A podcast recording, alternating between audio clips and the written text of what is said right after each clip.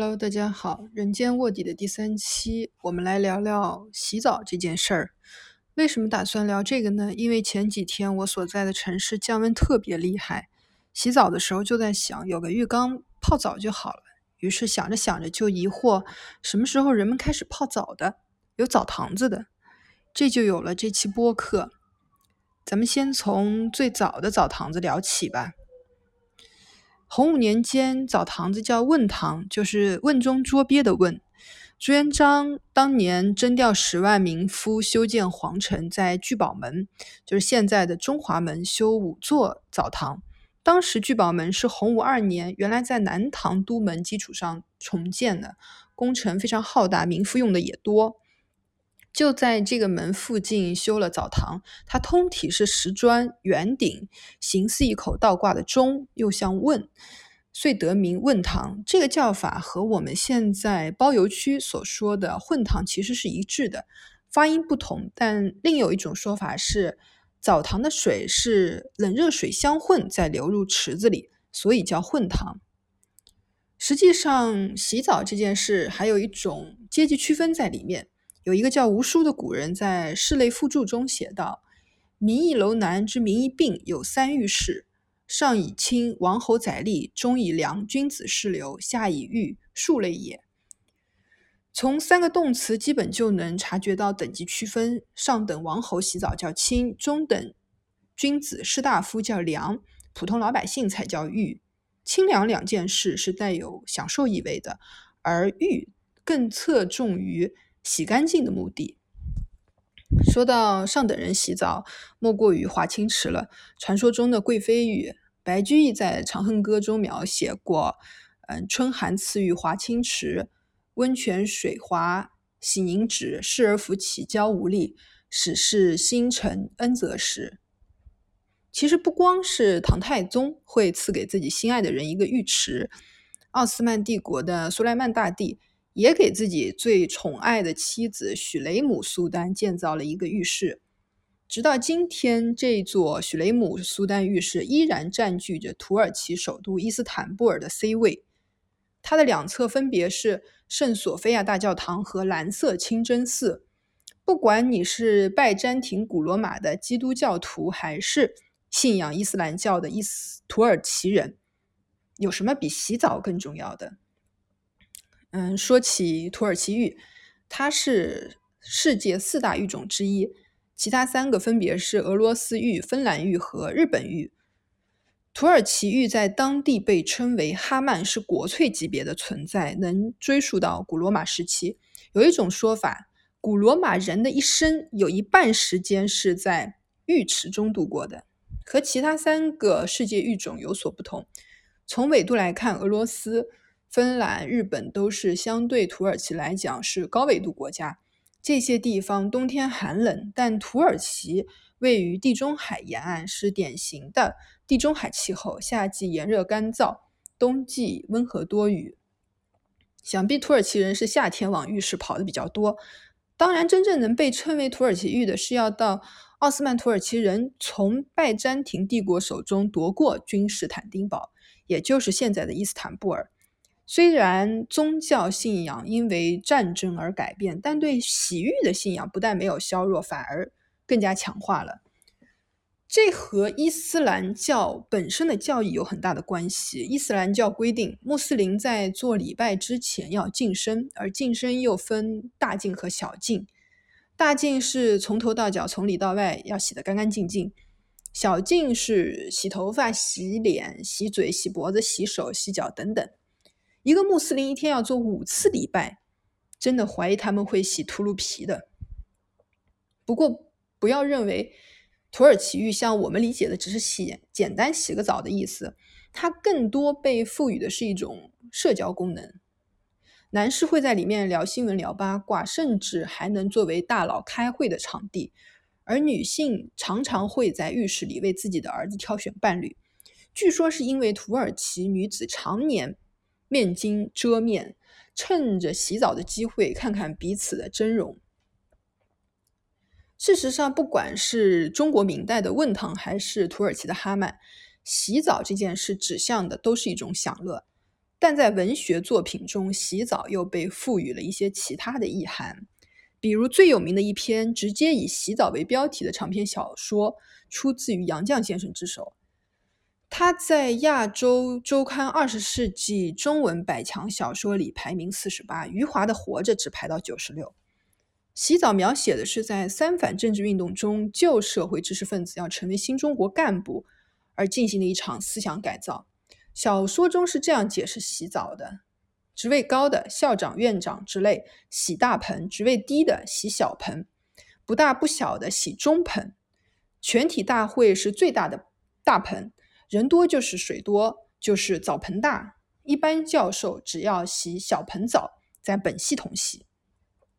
而最终所要达到的目的是人人过关，这里就有两个要素：一是洗澡意味着你身上脏，从旧社会带来了不少垃圾；二是洗澡需要赤身裸体，把自己完全的暴露在群众面前，检讨自己。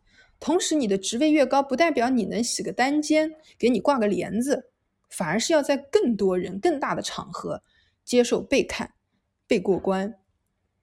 之前我们提到，洗澡在明代是阶级身份象征，在土耳其是生活享乐方式，但到了杨绛笔下，都被颠覆了。洗澡不再是一件美好的事，至少在那个过程中，让旧社会的知识分子感到不舒服、不自在了。我不知道大家有没有过一个体会，就是当你长时间不洗澡，有一天你狠狠的洗一个澡，搓出泥，搓的皮肤通红，这个时候。你不觉得舒服，反而感到浑身发痒难受，这就是小说取名《洗澡》最精妙之处。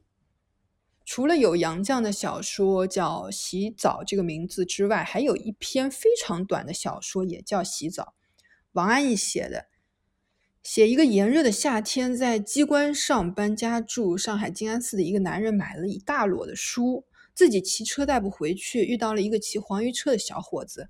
两个人讨价还价之后，小伙子载着一摞书和他一起上路回家。在骑车回家的过程中，小伙子反复问他关于洗澡的事，一会儿是你们单位有没有浴缸，一会儿又是你在家洗还是在单位洗，或者又问他你洗冷水澡还是洗热水澡，搞得这个男人胡思乱想，怕小伙子会问他借洗澡间洗澡，内心已经展开天人交战了。最后，小伙子帮他把书搬上楼，出门告辞的时候说了一句：“你可以洗澡了。”小说中洗澡这个行为并没有发生，它没有带来身体的享受，反而成了这个上海男人的心理负担。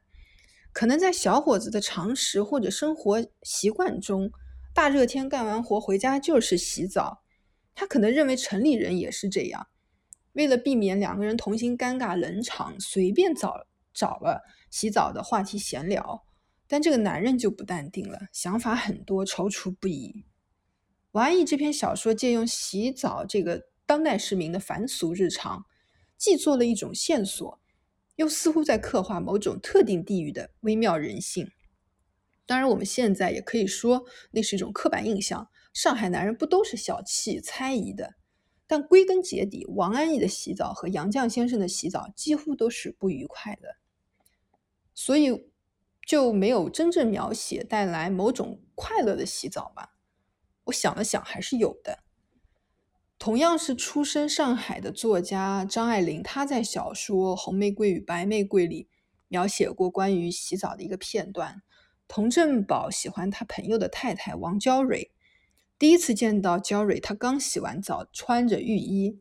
张爱玲的文字是这样写的。一件纹布浴衣，不曾系带，松松合在身上。从那淡墨条子上，可以约略猜出身体的轮廓，一条一条，一寸一寸，都是活的。之后，童振宝把女人留在地上的头发捡起来，放进口袋里。和女人握手的时候，又觉得肥皂泡一直在吮吸他的手指。虽然是初次见面。直到晚餐的时候，王娇蕊也没有换衣服，依旧是那件浴衣，头发还缠着白毛巾。郑宝觉得很稀罕，他看出来这个女人不善于治家，但应酬功夫是好的。不得不感叹祖师奶奶的厉害，一个洗澡洗了又没完全洗，但小说情节却有了质的飞跃，既描写了细腻微妙的性感，又埋下了伏笔。这个伏笔其实是童振宝觉得这个女人是有点放荡的，是可以调情的，不用负责的，也不必太尊重的。其实到故事的最后，我们知道振宝是后悔的，悔到在公交车上重逢的时候泪流满面。四十年代描写洗澡还是一种调情，但是到伤痕文学涌现的时期，作家笔下的洗澡就成了一种最原始的渴望。张一和在《刘氏女》里写过，他说：“洗澡啊，神话一般的动人词汇。”仿佛久处黑暗的人突然迎来阳光。对犯人来说，洗澡和吃肉是同等的珍贵，同等的分量。洗脸、擦身、洗澡、洗屁股，全靠这半盆水。不大的水泥地，全中队的犯人挤作一堆。常见的景观是你的口鼻正对着某人的屁股，前面的人起身一不小心就会把旁边的人脸盆拱翻。后者能跟你拼命，即使脱光衣服也敢追着打，人人裸体，个个赤身，犯人全都是扒光了的。同样，在张贤亮的小说《男人的一半是女人》中也有类似的描述。他全神贯注的在享受洗澡的快乐，他在一心一意的洗涤自己，好像要把五脏六腑、把灵魂都翻出来洗似的。在当时。可以说，洗澡是那些被开除出人民群众队伍的人一种重获作为人的尊严的机会。看似最为普通的行为，却接近了某种神性。其实，洗澡本身不会带有神性，也不会自动升华，而这之中的变化是人本身，是他已经被划入牛鬼蛇神的序列。聊了很多关于洗澡的种种，突然想起今晚是不是各位决战双十一的第一晚要支付尾款，要拿出毕生绝学算好最优折扣。但是无论怎么算，不买立减百分之一百。如果还是要买的，先去洗个澡。好啦，祝各位地球人十月的最后一天快乐。